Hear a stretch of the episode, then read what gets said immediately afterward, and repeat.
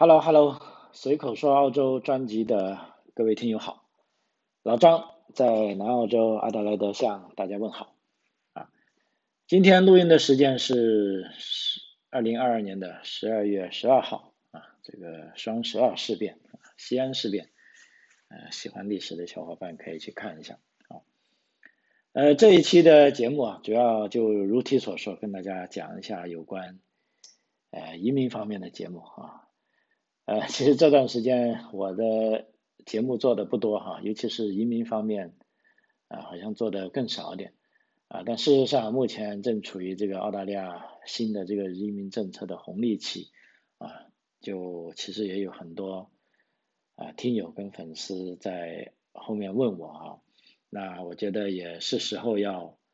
啊做一期这方面的节目了哈。因为恰好也是呃上个礼拜六啊参加了一个啊等于说一个朋友的啊这个圣诞聚会吧啊一个很小范围的啊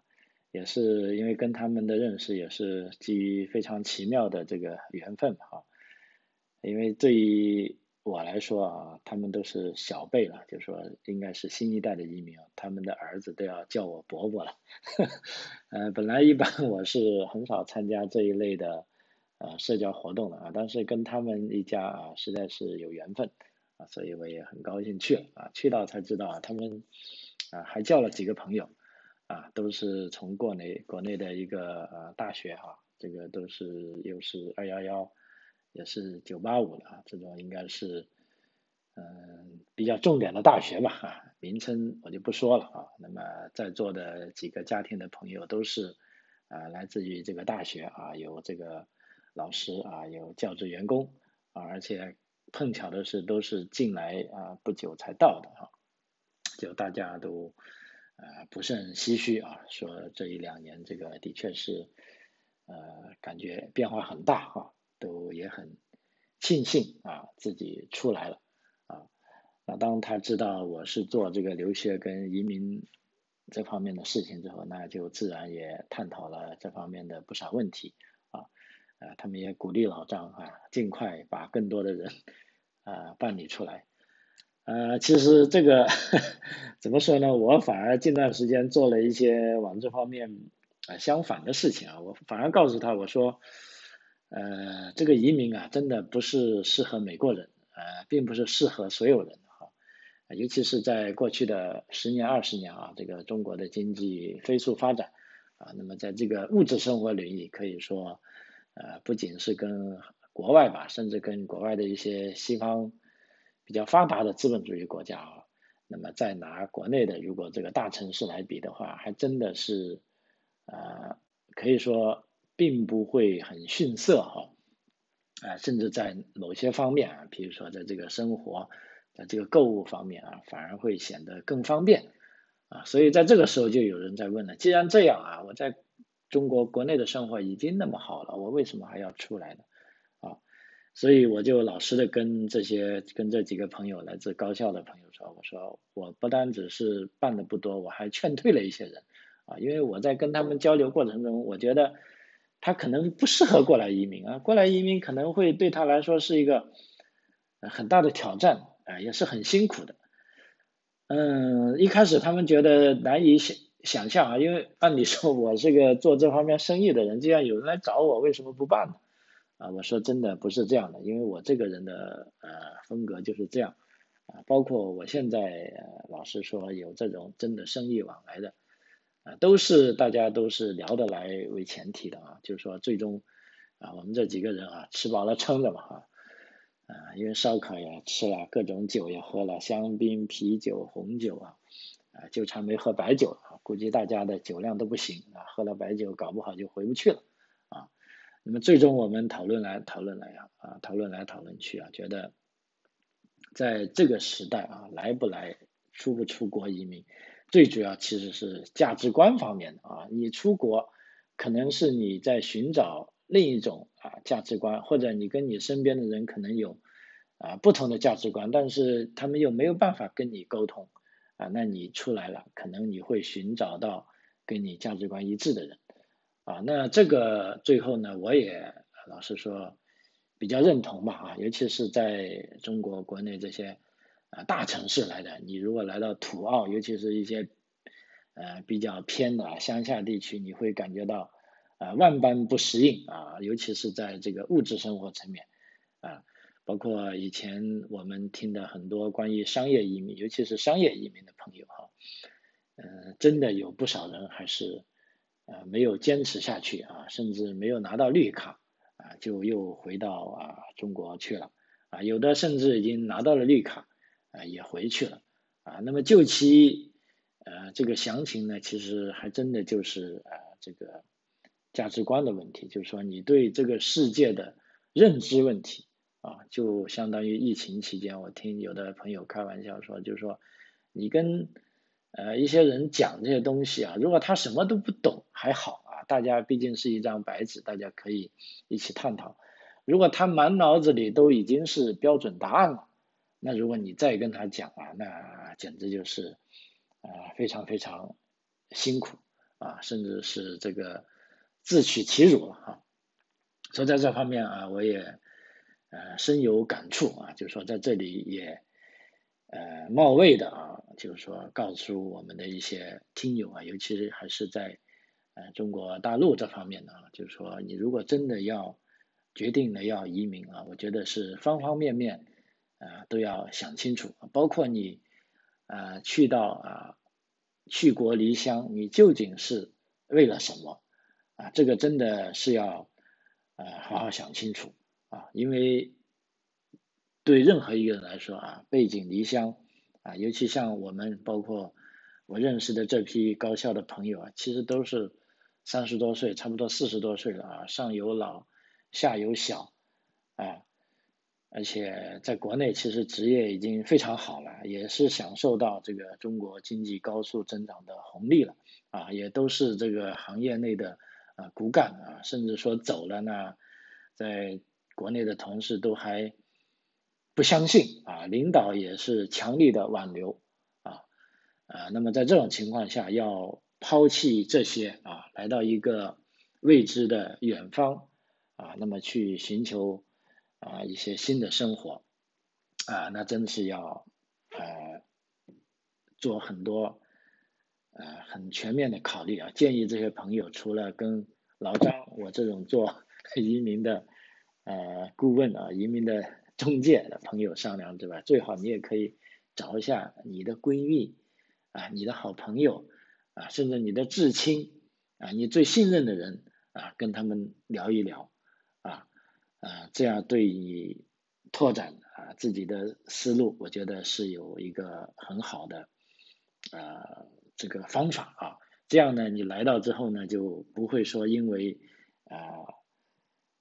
痛恨自己的草率啊，把自己送到这个啊鸟不拉屎的地方，或者是很不快乐的地方，或者是。呃，跟想象很不一样的地方啊。那么事实上，我在做呃这个移民评估的时候，都是会非常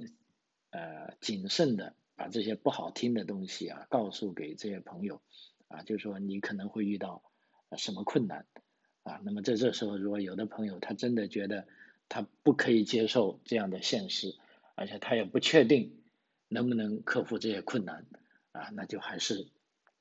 啊不要来了啊。其实这个想法，但是对于大多数已经想清楚的的啊，跟我讲的时候，我都可以感受到，呃，他那份渴望与无奈啊，以及对啊新的生活、对新的环境的追求啊。那么对这些朋友呢，我是愿意啊，就包括在早前的节目里，呃也说过啊，我会竭尽全力的啊，甚至呃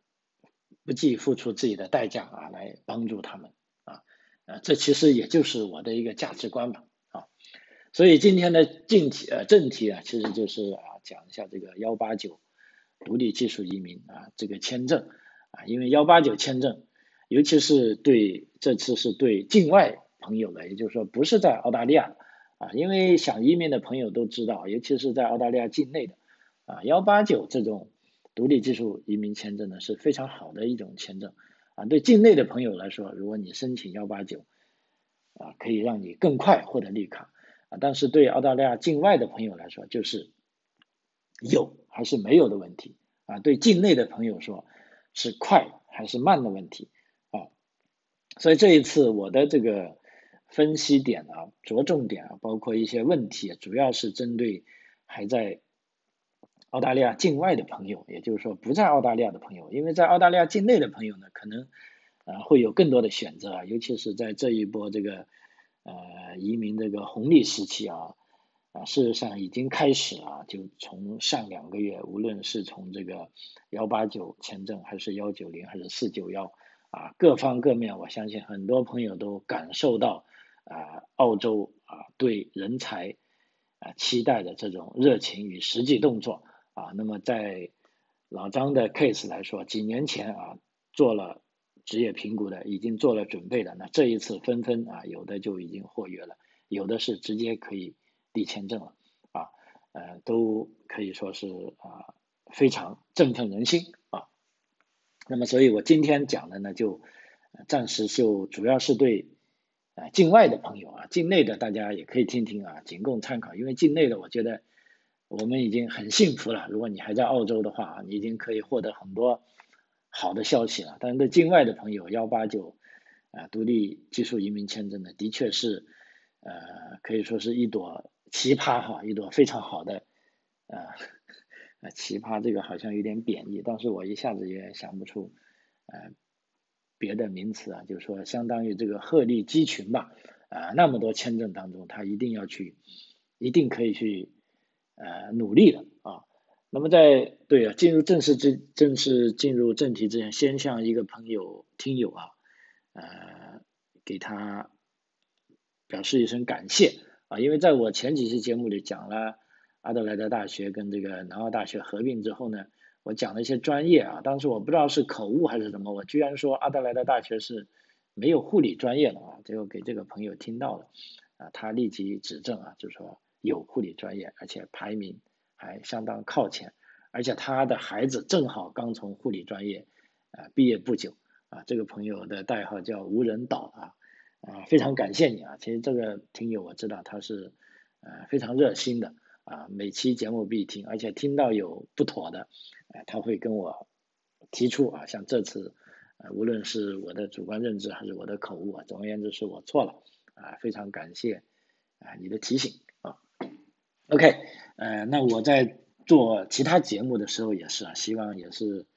呃非常。期待啊！如果我有讲错的地方，记得早期在喜马拉雅上平台就有不少朋友啊指出我有一些读音的错误，有的呃汉字这个呃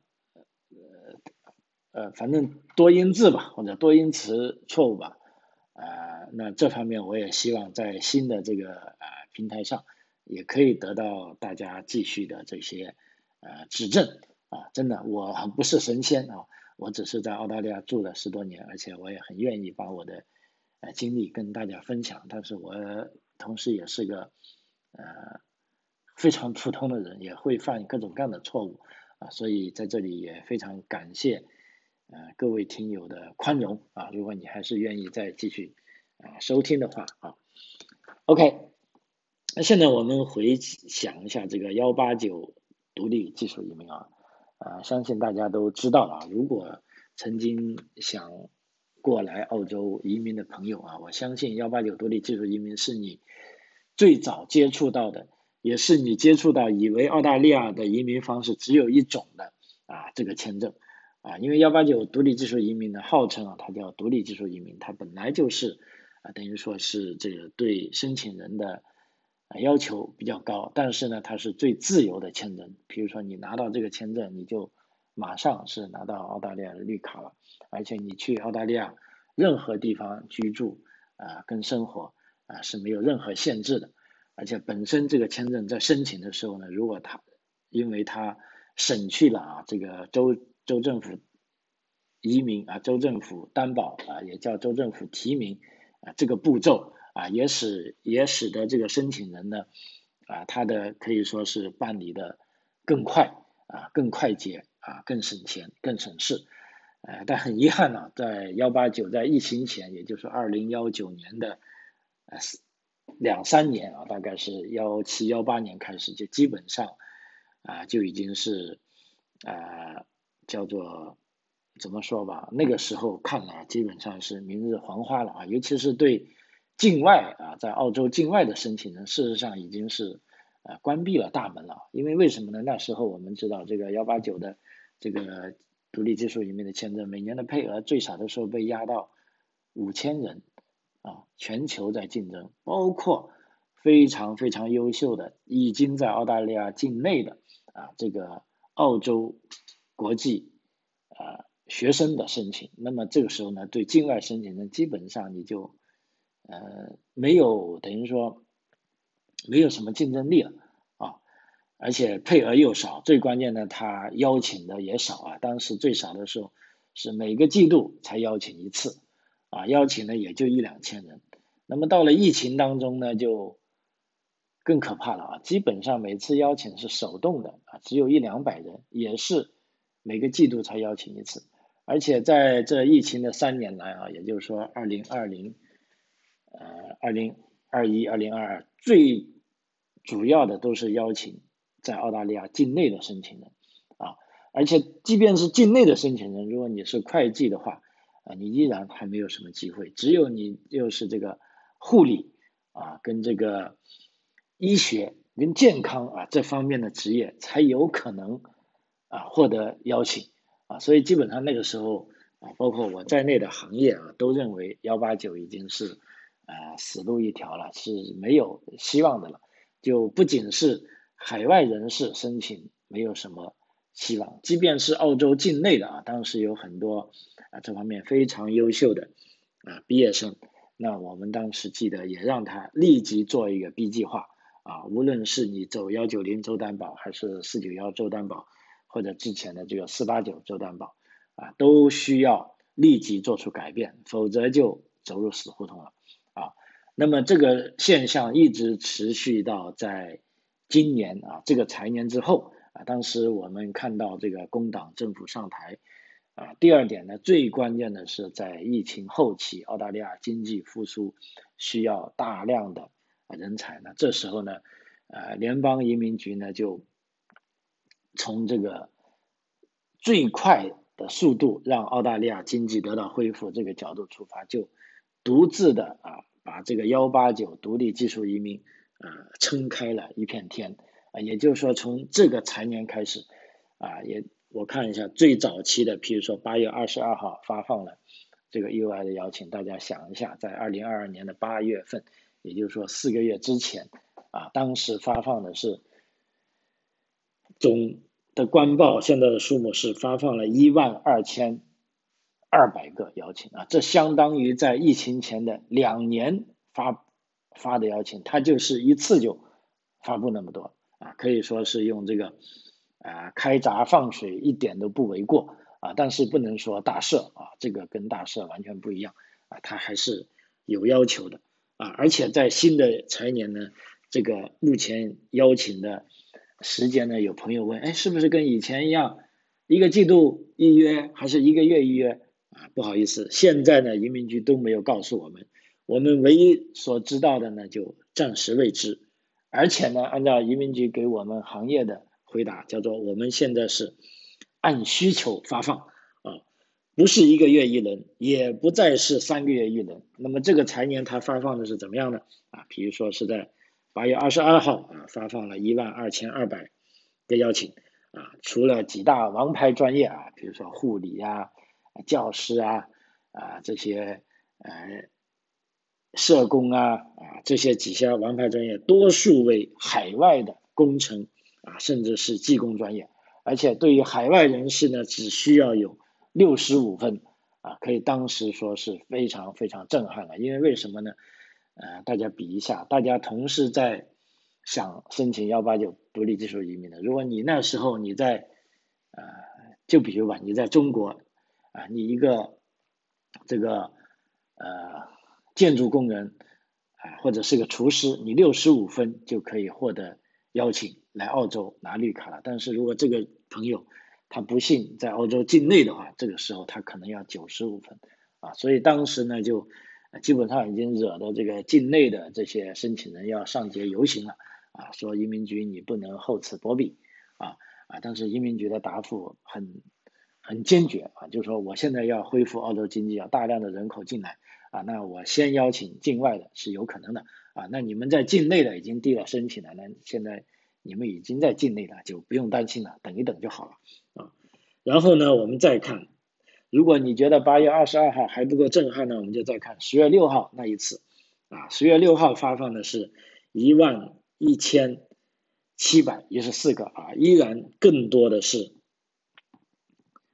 境外的申请啊，而且大部分是工程类的啊，可以说已经呃偏向了，就是说医学类的，也就是说啊，移民局认为啊，医学类的可能在境内的也很多，而且在州政府提名的这个呃范畴内也有很多，所以这个联联邦移民局呢就独自啊，向这种大量的工程类的、技工类的。在海外的人士啊，发出了这个幺八九的啊 UI 啊这个邀请可以说当时在移民圈内也是呃怎么说吧，这个呃已经不能用震撼来说了，大家都以为呃澳大利亚这个是不是看错数字了哈，把一千看成一万了啊，结果没看错，因为什么呢？十月十四号也发了一一批啊，那么具体的数字呢，现在还没有公布。那还有最新一轮呢，就是在十二月八号啊，具体的数字呢现在没有，但是我们也看到啊，各种各样的职业啊，形形色色的申请啊，都获得了批准啊，所以从这个啊幺八九啊，我刚才讲的从配额，因为配额现在也是从最早的不到啊，从最差的时候不到五千，现在变到。啊，差不多三万啊，你可以说是翻了六倍啊。那么在澳洲移民史上，从来没有过某一个签证有那么多配额的，而且呢，现在啊，就是在这个时候啊，幺八九已经有这个配额了。因为你看啊，这一年啊，一个一次是一万二，一次是也是差不多一万二，已经用了两万四了啊。那么再接下来用一用三万多，其实也是很容易就用掉了。啊，也就是说，呃，怎么说吧，也就老张之前说的，目前澳大利亚的这个移民啊，技术移民的这个红利期啊，的的确确啊，已经开始了，因为这不是吹出来的，那这就是数据啊，这个活生生的啊，在告诉大家啊，包括回到那礼拜六我们在这个呃那个朋友家的聚会啊，也有一个当当中也有个幸运儿，就是搞 IT 的马农。啊，他很幸运，说每一步都踩在点上了啊。那么跟他一起来的啊，四八九的还在等签证，但是他的四九幺已经递上去了。而且他一来到啊，通过读书又有工作，而且这个工作薪水还非常高啊啊。其实我知道国内有很多这方面呃优秀的人才啊。当你在说他每一步都踏在点子上呢，那他也很谦虚啊，就是说遇到啊他的。在大学的好友跟我这些刚来到澳洲就认识的这些所谓的贵人啊，但是我倒觉得是他们自己由于长期的这个在自己本专业的努力，而且他们的眼光呢是很长远的。为什么呢？他们跟我秀啊，因为我说我也有博客，呃，我叫随口说澳洲，他们说我也知道，我也在听。他说你看我的博客，哇，我一看真是震惊了，他们听的真的是。呃，因为他们都是专业人员，就听这个编程方面的，就不仅是中国的，是全世界的、欧洲的、美国的，啊，这个涉猎范围非常广，而且就他们自己说的话跟我说，他说正因为自己是从这个基于全球啊这个平台啊，由于互联网啊给他们带来了崭新的知识啊，才让他们在业务上啊可以啊等于说。有所斩获，而且具有这个常青树啊这个概念啊，所以在这边我也提醒，尤其是在啊中国国内的朋友，虽然目前这个信息可以说互联网啊就把世界啊缩短了啊，但是你一定要检讨你旁边的你能听到的信息到底有多远，有多高。啊，这个是很关键，因为现在我们知道，由于这个人为的阻拦啊，是事实上信息，尤其是我知道，在我的祖国啊，以前的祖国中国大陆的朋友，你们要获取前面的信息，已经不如以前那么方便了啊。嗯，这个非常关键。如果你长期是处于某一种信息的这个浸润当中呢，你一定会啊失去啊感觉啊，这个对做技术的人来说是其实是很不好的啊。所以我建议你们一定要啊站得更高啊，望得更远啊。即便你是个做技术的，就像我认识的这几位大学的朋友，真的他们非常啊优秀啊，而且我觉得他们信息的来源。那真的是非常好的哈，就是说，呃，这种也是打破我的一些对国内的一些朋友的一些呃定式的思维啊，也让我觉得啊非常振奋啊，所以我这一期做这些节目呢，其实我就想告诉大家，如果你在国内啊，现在你依然是做的一些啊技术类的活啊，无论是这个，尤其是 IT 方面的，因为 IT 方面坦率的说。呃，是中国跟世界接轨的最为，呃，我觉得怎么说吧，是最为平滑的一个行业啊。也就是说，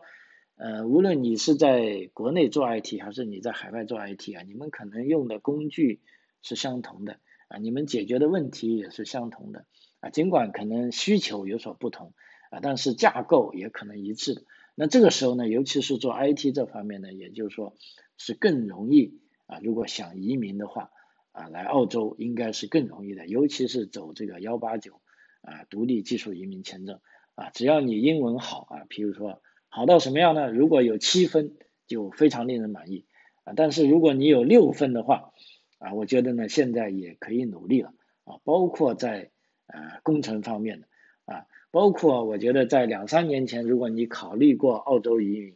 啊，那个时候你觉得是啊。没有希望的啊，但是现在啊，你听了我这个节目啊，老张在这里啊，告诉你啊，真真切切现在是有新的希望的，所以你一定要重新燃起啊这个理想的火花啊，拾取自己的英文啊，看一下最新的啊这个幺八九独立技术移民这方面的啊材料啊，我觉得尤其是做 IT 跟工程的。啊，是有极大的可能啊，可以实现你在几年前啊不能实现的呃梦想啊，这就是我在这一期节目里我觉得最严肃的啊一句话啊，尤其是对，而且关键是对海外的啊，因为在这一轮的呃这个签证这个分析当中呢。我们如果在疫情前，包括疫情中，我们总是讲这个 GTI，也就是说八五八啊，杰出人才签证啊，这个的确是杰出人才签证，但是这个呢，现在又是跟幺八九是处于此此消彼长的啊这种情况，尤其也也也就是说，在两三年前啊，那个 GTI 八五八可以说非常火，非常红啊，配额也非常多，因为最多的时候大概是有啊一万五，那么现在呢是降回到五千。那么当时呢，跟幺八九呢正好是呃呃，等于说啊，那那个成语叫什么？此消彼长是吧？啊，类似是 off c 吧，就对冲吧。啊，可以说现在是幺八九的多了，那个时候是幺八九的少了。也就是说，符合 GTI 八五八签证的人，可以说基本上一定会满足啊幺八九啊独立技术期移民签证的啊要求啊。只不过是呢，GTI 八五八呢，它不需要考英文。啊，但是幺八九独立技术移民呢是一定要啊考英文啊，所以这时候呢，我相信这批朋友啊，那么考个六分应该不成问题啊，只要你有六分啊，现在我觉得都是很有机会的啊，尤其是跟疫情前相比啊，这个也就是说，我觉得是要反复反复啊跟大家强调的一件事，就一定啊不要放弃啊希望啊，OK。呃，那么接下来有的朋友就问，因为幺八九可以说有的人是等了两三年甚至四五年的，啊，这个等于说，呃，几年寒窗啊，一朝获月啊，是喜不自胜啊。但是这时候呢，也有一系列啊存在的问题，在这里呢，我就选一些比较多啊朋友在问的啊，比如说有的朋友问，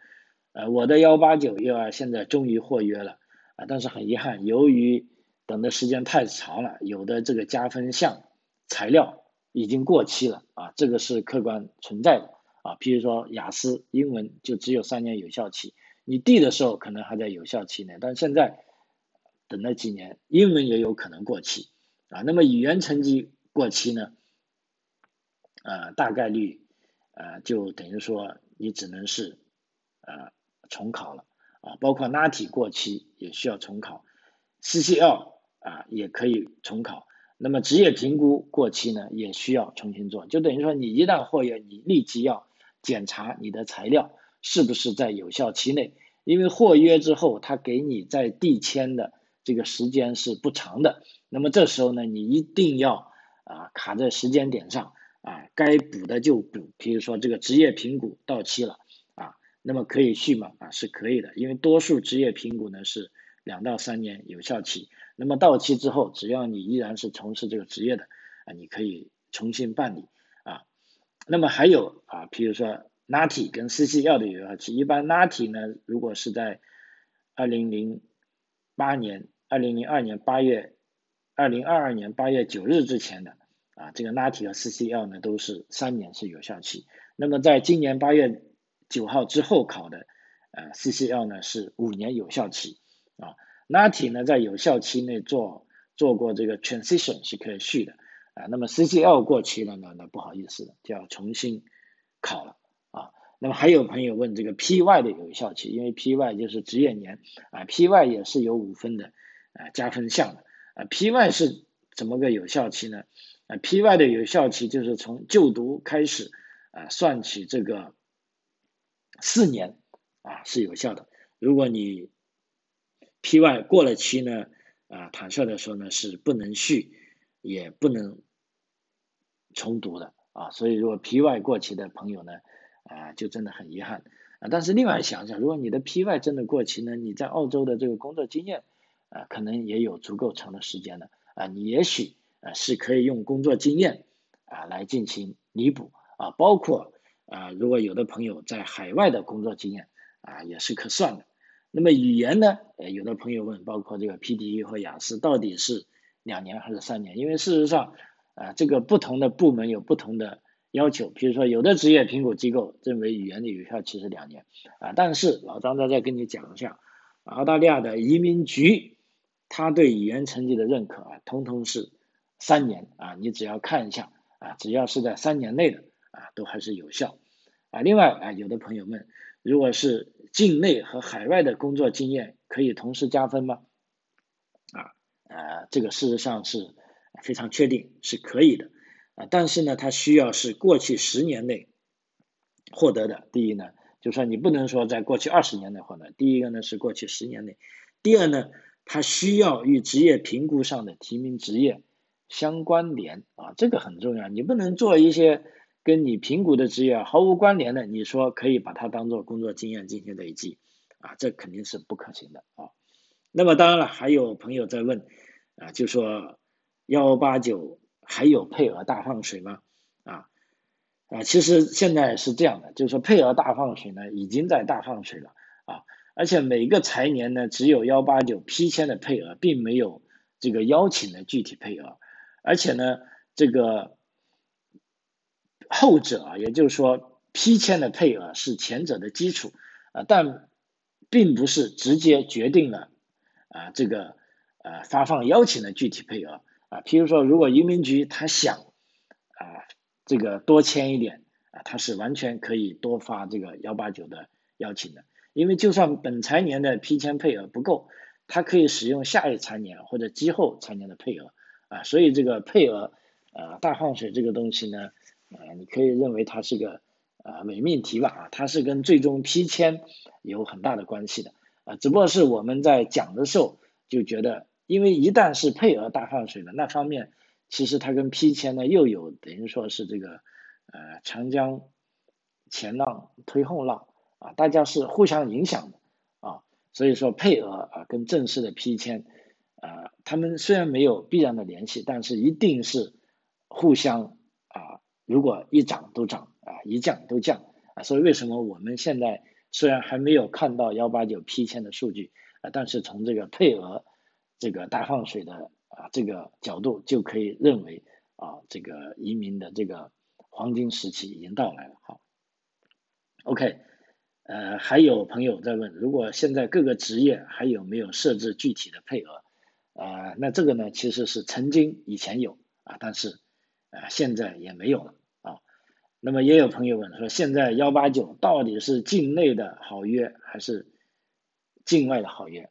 啊，这个呢就正如我刚才讲的，从之前的几轮邀请来说，是海外的申请人更容易获约啊，这个也是我今天做节目的一个非常想表达的一个观点，就是说，尤其是不在澳大利亚的，不管你是在中国、新加坡、马来西亚，还是印度尼西亚，还是韩国、台湾、香港，你都可以去申请。当然。香港公民或者持香港身份证呢，是有另外的优惠通道啊，这个就另当别论了啊。呃，但是这个境内呢，也不是说完全没有希望，因为从新的一轮十二月八号那一轮，我看到呢，呃，境内的申请也相对又多起来了啊，因为刚才讲了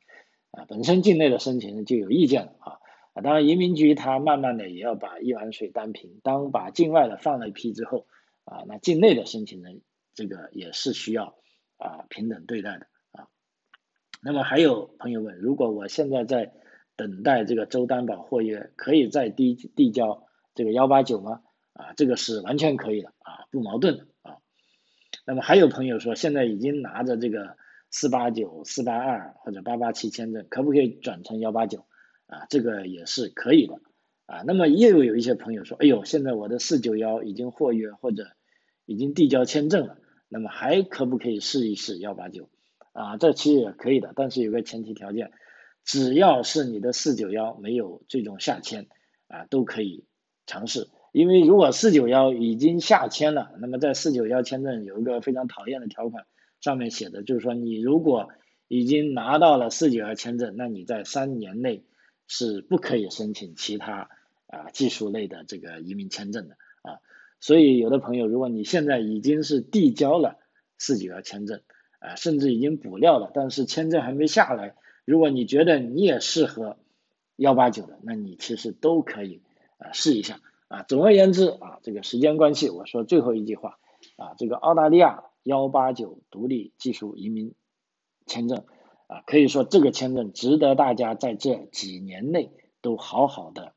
去研究它，尤其是在澳大利亚境外的朋友，如果你想进入澳洲，有一定的这个呃技术呃实力的，能够做得出职业评估的啊，这个英文达到一定的水平的啊，一定要好好考虑这个幺八九啊独立技术移民啊这个签证。好，随口说澳洲啊，老张，今天节目到此为止，非常感谢您的收听，我们下期再见，谢谢。